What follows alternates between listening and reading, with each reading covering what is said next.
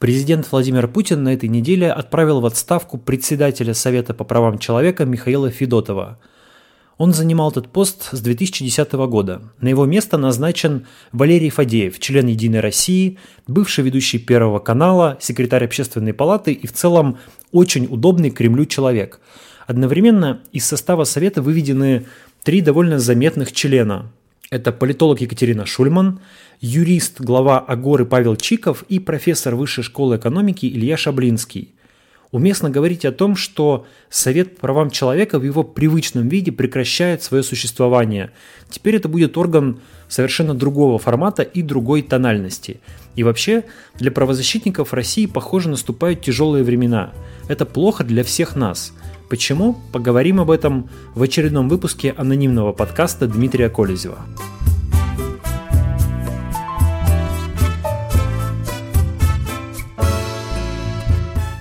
Вообще, что такое Совет по правам человека? Зачем он нужен? Это консультативный орган, который по закону должен содействовать президенту в реализации его, то есть президента, полномочий в области обеспечения и защиты прав и свобод человека и гражданина. Помните, было такое словосочетание, сейчас уже несколько забытое, гарант Конституции. Вот президент у нас является гарантом Конституции – он как институт и как персона должен гарантировать соблюдение этих прав и свобод, которые заложены в Конституции. В этом ему, по идее, должен помогать Совет по правам человека. Совет по правам человека, или как его часто называют сокращенно СПЧ, был создан в 2004 году во времена такого раннего, демократического, еще достаточно либерального Путина – он появился на месте комиссии по правам человека, которая существовала с 1993 года. Комиссию эту в свое время еще при Ельцине возглавлял известный правозащитник, бывший советский диссидент Сергей Адамович Королев, а первым руководителем а, Совета по правам человека стала Элла Александровна Памфилова, сейчас хорошо известная как руководитель Центральной избирательной комиссии, и сейчас у нее такая несколько дурная слава благодаря многочисленным конфликтам с оппозицией, но в то время это был такой достаточно уважаемый правозащитник, и, в общем, в принципе, вопросов к ней не было. С 2010 года Совет возглавлял Михаил Федотов, и с, с этого момента председатель Совета также стал получил статус советника президента. Это дает э, дополнительные полномочия, ну и, и создает такой больший аппаратный вес руководителю этого органа. В состав совета входит несколько десятков человек, как правило, это известные правозащитники, журналисты, юристы. Каждый из них представляет какую-то свою сферу. В составе совета 20 рабочих групп, постоянных рабочих групп по самым разным направлениям, от развития НКО или прав заключенных до избирательной системы экономических прав. Кроме них есть временные рабочие группы, проводятся регулярно заседания Совета, также СПЧ проводит выездные заседания, проводит отдельные заседания групп, проводит экспертизу законопроектов, проводит специальные заседания, проводит рабочие поездки, когда члены Совета едут разбираться с какой-нибудь конфликтной ситуацией или с каким-нибудь, например, уголовным делом в каком-то регионе. Кроме того, Совет по правам человека регулярно публикует заявления, как коллективные заявления его членов, так и индивидуальные, которые размещаются на его сайте. Но, пожалуй, самый главный инструмент, самый такой важный момент в работе Совета – это его регулярные встречи с президентом. Они проходят раз в год. Последняя встреча была в декабре 2018 года. Следующая будет, ну, видимо, где-то в декабре или в конце ноября 2019 года. На этих встречах все члены Совета имеют возможность пообщаться с президентом. И, как правило, это редкая возможность донести до президента какую-то боль, какую-то информацию о проблеме, о той или иной перезревшей ситуации. Отчасти это немного напоминает прямую линию или пресс-конференцию президента, а, на которой какие-то люди, которые обычно не входят в круг общения президента и подчас не очень удобные или не очень приятные ему даже люди, могут задать ему какие-то вопросы, донести до него какую-то не всегда приятную информацию, попросить в чем-то разобраться и надеяться услышать от президента что-нибудь вроде «ну давайте посмотрим», «тут надо разобраться», «попрошу там генпрокурора посмотреть повнимательнее» и так далее.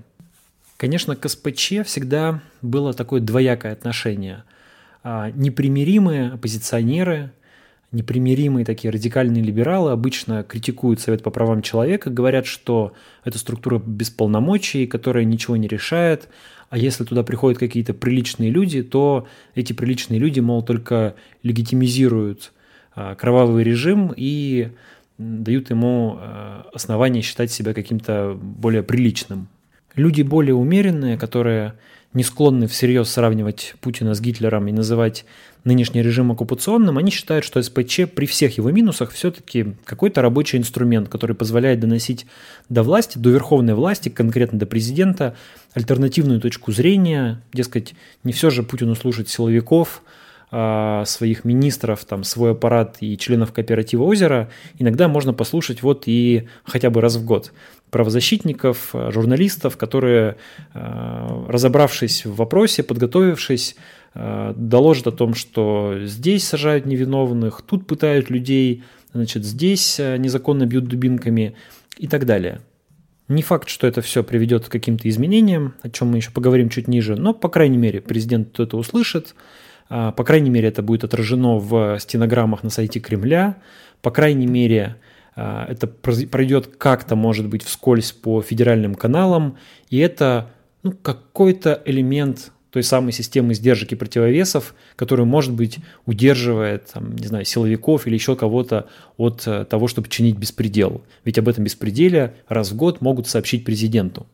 И вот в разные годы эту миссию более или менее успешно в составе Совета выполняли многие уважаемые люди. Например, в нынешнем Совете, даже после ухода Екатерины Шульман и Павла Чикова, остались Андрей Бабушкин, а, остался Леонид Никитинский, остался Николай Сванидзе, остался режиссер Александр Сакуров, остался экономист Евгений Ясин.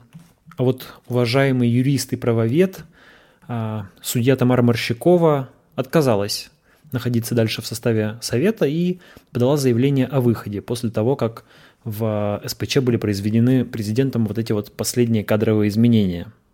Кстати, в свое время, в 2012 году, Совет уже переживал такие непростые времена, когда из него вышло достаточно много а, уважаемых членов. А, там был Леонид Парфенов, там была Светлана Сорокина, там было достаточно много людей. Это был как раз период митингов 2011-2012 года. А, период такого раскола интеллигенции и власти, период разочарования в Путина после рокировки с Медведевым. И вот на волне этого, на фоне этой политической ситуации многие члены Совета тогда вышли из СПЧ, и вот уже тогда начали говорить, что СПЧ, мол, уже не тот. Михаил Федотов даже говорил, что если там какое-то критическое количество членов выйдет из Совета, то он тоже подаст в отставку. Но этого критического количества не набралось. Федотов остался и доработал до 2019 года когда случилось то, что случилось. В то же время в Совете всегда есть люди, которые вызывают меньшее уважение. Например, ну, в нынешнем э, составе Совета есть юрист Шата Гаргадзе, известный э, в основном как э, юрист Владимира Соловьева, который Э, всячески поддерживает Владимира Соловьева, Владимир Соловьев ответ поддерживает его, они там друг друга со страшной силой репостят и ретвитят в социальных сетях, ну и подчас распространяют довольно всякие агрессивные заявления. Вот этот человек тоже находится в составе совета, то есть не стоит думать, что там только одни какие-то прекрасные либеральные люди. Там разные люди есть, но все-таки в основном до последнего времени, по крайней мере, общая тональность совета, она действительно была такая а, гуманистически правозащитная, либеральная. В принципе, большинство, а, наверное, граждан, большинство наблюдателей и журналистов, которые специально не занимаются какими-то правозащитными темами, они большую часть года про Совет по правам человека особо не вспоминают. В центр повестки он встает именно в тот момент, когда с ним, с членами Совета встречается Владимир Путин. Последнее такое заседание проходило 11 декабря 2018 года, и вот по этой стенограмме можно составить представление о том, чем примерно занимается Совет, какие темы он поднимает перед президентом, и главное, насколько эффективно он поднимает эти темы. Меняется что-то после того, как президенту высказываются какие-то а, претензии а, или нет. Итак, вот некоторые темы, которые поднимались на последнем заседании Совета по правам человека. Во-первых, говорили про смягчение закона о митингах. как раз тогда был а, на несколько суток арестован пожилой правозащитник Лев Пономарев, который а, призывал выйти на акцию в поддержку а, фигурантов дела сети и дела нового величия. И многие члены Совета говорили Путину о том, что, ну, в общем, это нехорошо пожилых правозащитников сажать в тюрьму. А, Путин, как всегда, говорил, что у нас все в рамках закона. И члены СПЧ говорили о том, что, ну, наверное, нужно как-то менять закон о митингах, потому что он какой-то излишне суровый. Произошло ли что-то после этого? Ну, по-моему, нет. Закон на митингах не изменился. Более того, как мы знаем по последним уголовным делам, а, силовые органы и нижестоящие суды даже игнорируют а, решение Верховного суда по поводу того, что по так называемой Дадинской статье, то есть закон о а, многократном нарушении правил проведения митинга применяется все так же жестко. Поднимался вопрос о ситуации с обществом «Мемориал», о том, что его незаконно преследуют и складывается какая-то вообще вопиющая вопиющая ситуация по поводу этой организации. А, изменилось что-то с обществом «Мемориал»? Да не особо. Как раз недавно была информация о том, что Пермский «Мемориал» в очередной раз оштрафован на довольно крупные суммы. В этом контексте вспоминали а, правозащитника Аюба Титиева, а, который в тот момент находился в заключении. С Титиевым ситуация изменилась. Он вышел на свободу. Трудно сказать, связано это с встречей правозащитников и Путина, но это произошло, прямо скажем, не сразу после заседания Совета, гораздо позже, но тем не менее, да, по Титиеву ситуация изменилась. Говорили про дело нового величия, а, и последовало частичное смягчение, да, смягчили меру пресечения участникам а, этого, фигурантам этого уголовного дела. Говорили про нарушения во время выборов. Ну, как мы знаем по последней кампании по выборам, по выборам в Мосгордуму, здесь ситуация не сильно изменилась. Говорили про пытки в тюрьмах. А, каждый раз практически обращают на это внимание президента. И уже после этого у нас были скандал в Ярославской колонии, был был скандал в изоляторе Кресты, связанный с пытками и так далее. Но, впрочем, трудно сказать, э, ситуация меняется ли в тюрьмах к лучшему или нет. Может быть, то, что какие-то э, скандалы все-таки случаются, эти вещи просачиваются наружу, как раз говорит о том, что э, ситуация во ФСИН как-то потихоньку, помаленьку оздоровляется, потому что раньше вообще ссор из избы не выносили, но тем не менее сказать, что там произошли какие-то существенные улучшения, нельзя. ФСИН все такая же средневековая отвратительная организация, которая является позором на теле Российской Федерации. Хотя в Российской Федерации и сама по себе не слишком такое модернизированное и современное государство. Ну и, наверное, самое показательное – это то, как на этом заседании обсуждалась э, проблема свидетелей Иеговы, запрещенной в России организации. А, правозащитники жаловались Путину как раз на то, что организация получила статус запрещенной, и то, что ее членов преследуют по всей России, подвергают репрессиям, Путин удивлялся, как же, мол, так, за что, вроде бы безобидные люди, не какие-нибудь там террористы-исламисты, за что же их преследовать? А после этого ничего не изменилось, несмотря на то, что президент достаточно однозначно высказался, как бы вроде бы в поддержку свидетелей, а силовики продолжали возбуждать дела, продолжали задерживать, продолжали, по словам свидетелей, даже пытать задержанных Егови, э, свидетелей Еговы. В общем, ситуация никак не изменилась. Это аргумент в пользу в пользу тех, кто говорит, что фигня ваш э, СПЧ, ничего он не решает, ничего там добиться ничего нельзя. В общем, и разговаривать с президентом на такие темы бессмысленно. Ну, я все-таки думаю, что определенный смысл во всем этом есть. Все равно это обсуждается, это выводится в информационную повестку, это публикуется в официальных документах, протоколах и так далее. Потом президент составляет какой-то список поручений, которые обязательны для исполнения. Ну и самое главное, СПЧ – это вот, помните у Чехова, да, тут мужик с колокольчиком, который должен стоять рядом с каждым человеком и звенеть и говорить, что, в общем, в, в мире-то много всего плохого происходит.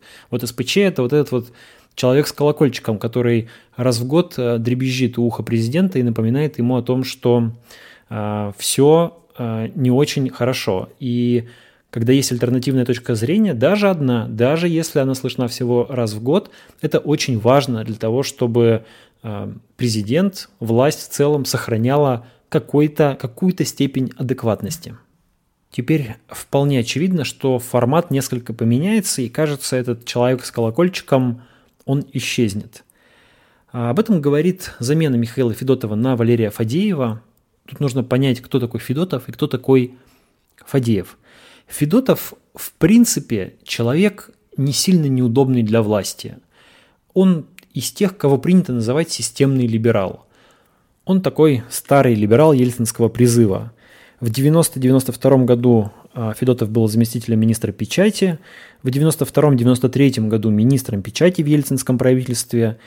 С 93 по 98 год был представителем России при ЮНЕСКО, бывший член Союза правых сил, такой системный либерал, человек из элиты, при этом либеральных взглядов, понятно, никакой не революционер, никакой не радикал, а, не, не железный человек, не такой уж неудобный власти человек до какого-то момента. Формально Федотов отправлен в отставку по достижению пенсионного возраста. Реально, о чем говорят источники в администрации президента разным СМИ, в том числе и знаком, отправлен в отставку из-за своей позиции по последним акциям протеста.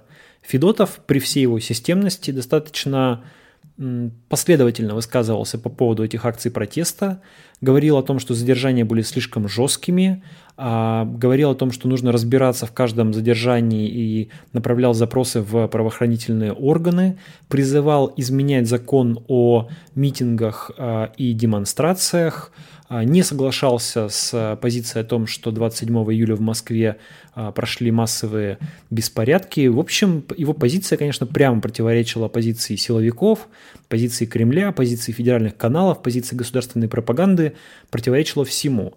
Добавляли, э, значит, масло в огонь э, Павел Чиков и Екатерина Шульман, которые тоже заняли такую достаточно э, непримиримую позицию по отношению к делу 27 июля. Павел Чиков так вообще был главным ну, таким координатором всей правозащиты и человеком, который достаточно жестко критиковал э, силовиков в там, социальных сетях, в телеграм-канале и вообще наверняка вызывал довольно большое раздражение своими действиями. Забавно, что формально а, вывод Чикова и Шульман из а, Совета по правам человека назывался словом «ротация», хотя оба вошли в состав СПЧ всего 10 месяцев назад, в как раз декабре 2018 года, и какая тут может быть ротация, не очень понятно, но это очередной пример того, как власть использует всякие красивые слова, чтобы не говорить слова правды. На место Михаила Федотова же был назначен Валерий Фадеев – Валерий Фадеев э, известный в околовластных кругах человек, человек, который в свое время создал медиахолдинг «Эксперт». Если вы помните, был такой журнал, когда-то он был сравнительно популярным. Это журнал, который сочетает в себе, он до сих пор существует, а сейчас уже, правда, в таком достаточно скудном виде. Это журнал, который сочетал и сочетает в себе такой как бы ну, умеренно либеральный взгляд на экономику и довольно консервативный государственный взгляд на политику. В холдинг «Эксперт» также входит журнал «Русский репортер», который ну, когда-то считался очень таким качественным журналом с э, хорошими э, репортажами с мест. В целом он проводил тоже и проводит такую политику, что вот, мол, случаются у нас на местах всякие перегибы, а, ну, как бы в целом государственную власть или в целом какой-то общий вектор развития страны а, он не трогает.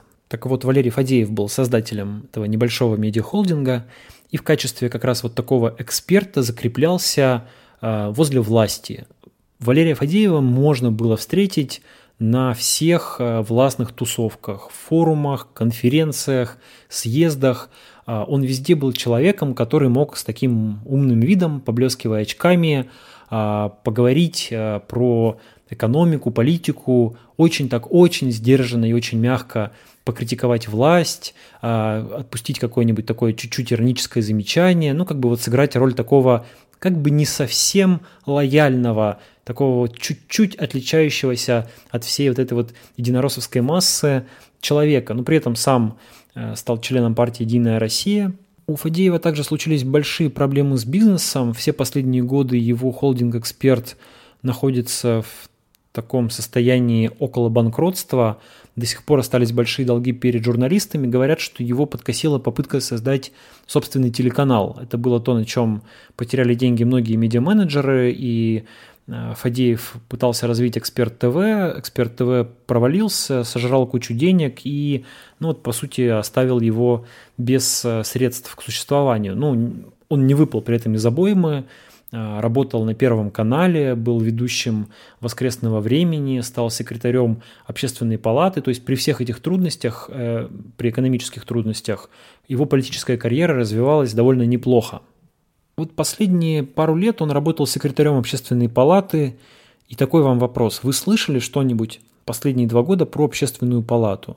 Мы мучительно вспоминали на планерке, что же делала общественная палата последние два года. Вспомнили. Она переименовала аэропорты. Не уверен, что это была инициатива самой общественной палаты. Говорят, что там отец Тихон Шевкунов каким-то образом приложил э, свою руку. Э, но, тем не менее, вот формально, да, этим занималась общественная палата. Чем еще они занимались, э, так всерьез вспомнить сложно. Э, ну, это говорит о том, что при Фадееве этот орган, который и так-то был достаточно декоративным, превратился в нечто, ну, с, совсем бессмысленное и малозаметное. И вот теперь этот человек встал во главе Совета по правам человека. И уже понятно, что теперь тональность и характера работы Совета должны стать совсем другими. В первых же интервью, чтобы не было никаких иллюзий, Валерий Фадеев сказал, что несогласованные акции протеста – это плохо, участвовать в них не нужно, и он понимает реакцию властей по подавлению этих митингов.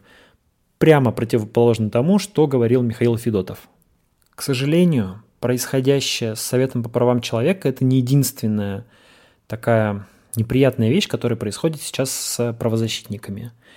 Ранее а, Минюст попросил Верховный суд ликвидировать движение за права человека, которое возглавляет Лев Пономарев. Движение пытаются ликвидировать, ну, на мой взгляд, по совершенно надуманным основаниям, по каким-то бюрократическим мелким ошибкам, типа того, что у них в документах в адресе не указана там буква строения а, здания, в котором они находятся, а вот на сайте указано, хотя они пытались даже исправить эти документы, но Минюст их не принял. Но, словом, какие-то такие мелкие нарушения, от которых никому ни горячо, ни холодно. И совершенно непонятно, зачем государству уничтожать этот бед, эту бедную организацию за права человека. Сразу же, практически после того, как произошли эти изменения в СПЧ, начались проблемы у члена СПЧ Андрея Бабушкина. Организация «Комитет за гражданские права», которую он возглавляет, туда пришли силовики, там случилась какая-то пока совершенно непонятная история, в результате которой зампред этой организации Андрей Макаров был обвинен в попытке э, получить взятку якобы за то, что он как-то там договаривался о пересмотре какого-то уголовного дела э, в прокуратуре, но в самом, насколько можно понять из заявлений самих, самих сотрудников этого комитета за гражданские права, имела место какая-то провокация взятки. Там сначала, как они говорят, какой-то человек ворвался в помещение с каким-то пакетом, просил всех взять этот пакет, все отказывались, а потом появились оперативники, сказали, что в пакете деньги, и только что имела место взятка. В общем, какие-то неприятные истории происходят с российскими правозащитниками, и, честно говоря, складывается впечатление, пока вот по этим некоторым штрихам, ну, самые жирные, конечно, из которых это реформатирование Совета по правам человека, что как-то Кремлю поднадоели правозащитники, какие-то они неудобные, что-то они вечно требуют, просят, э, значит, ворчат, говорят о том, что все не так, а эту критику власть э, все меньше, меньше хочет слышать. Вот, собственно, об этом как раз говорила Екатерина Шульман в своем видеоблоге после э, ухода из Совета по правам человека. Это даже не столько про э, какие-то политические шаги, это про... В общем, он написал, что не хочется слышать ничего неприятного. Не то, что не хочется слышать неприятного, а не хочется слышать непривычного даже. То есть не хочется слышать чего-то, к чему надо прислушиваться хоть как-то минимально. Хочется э, вот это вот э, тишины хочется. И привычных тихих голосов, которые говорят то, что они уже много-много раз говорили. У меня есть гипотеза, что все происходящее в последнее время объясняется страшным словом «транзит», транзит власти, то есть, э, и что готовя, готовясь вот к этому, к этой передаче власти, которая должна начаться в 2021 году с выборов в Государственную Думу, а закончиться в 2024 году выборами нового президента, или, может быть, там даже в 2025 там, оформлением какой-то новой политической а, системы, а, вот готовясь к этому процессу, власть старается убрать подальше от политического поля все раздражители, все, что может хоть как-то нарушить штиль, который пытается создать Кремль, чтобы эта передача власти прошла максимально спокойно. Передача власти сложная, рейтинги власти низкие, экономика плохая, внешние санкции, Путин уже не молодой, есть немало шансов э, провалить эту миссию. И чем больше тут всяких раздражителей, чем больше тут всяких правозащитников, чем больше тут всяких э, независимых оппозиционных политиков, оппозиционных независимых журналистов, каких-нибудь, не дай бог, независимых депутатов Московской городской думы или а, Государственной Думы или каких-нибудь оппозиционных, оппозиционных губернаторов и мэров городов, все это увеличивает риск провала. Чтобы снизить этот риск, Кремль пытается все эти а, негативные, с его точки зрения, факторы купировать, уменьшить. На мой взгляд, конечно, наоборот, все это создает только дополнительное напряжение в системе, особенно в долгосрочной перспективе. А, болевые точки замалчиваются, пар не выходит, все это копится и грозит э, не просто какой-то турбулентностью, а настоящим взрывом. Конечно, давление на правозащитников – это опасная для нас, для всех вещь, потому что правозащитники наравне с оппозиционными политиками и независимыми журналистами – это те люди, которые не дают совершиться беззаконию, это те люди, которые поднимают тревогу, обращают внимание на несправедливые задержания, на несправедливые уголовные дела – они также формулируют проблемные вопросы и делают это профессионально. Они доносят эти проблемы до граждан и до власти. Они представляют собой ту самую альтернативную точку зрения, которая нужна для нормального развития общества и государства. Я не знаю, как вам, мне лично наличие правозащитников дает ощущение, ну, хоть какой-то безопасности перед лицом нашей правоохранительной системы. Эта система способна на многое, но от каких-то самых страшных зверств и злодеяний правозащитники ее все-таки удерживают. Очень страшно будет жить, если вдруг правозащитников не станет.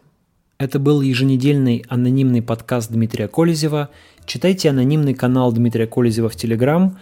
Ставьте оценки этому подкасту, пишите комментарии, подписывайтесь на подкаст, где бы вы его не слушали. Пока!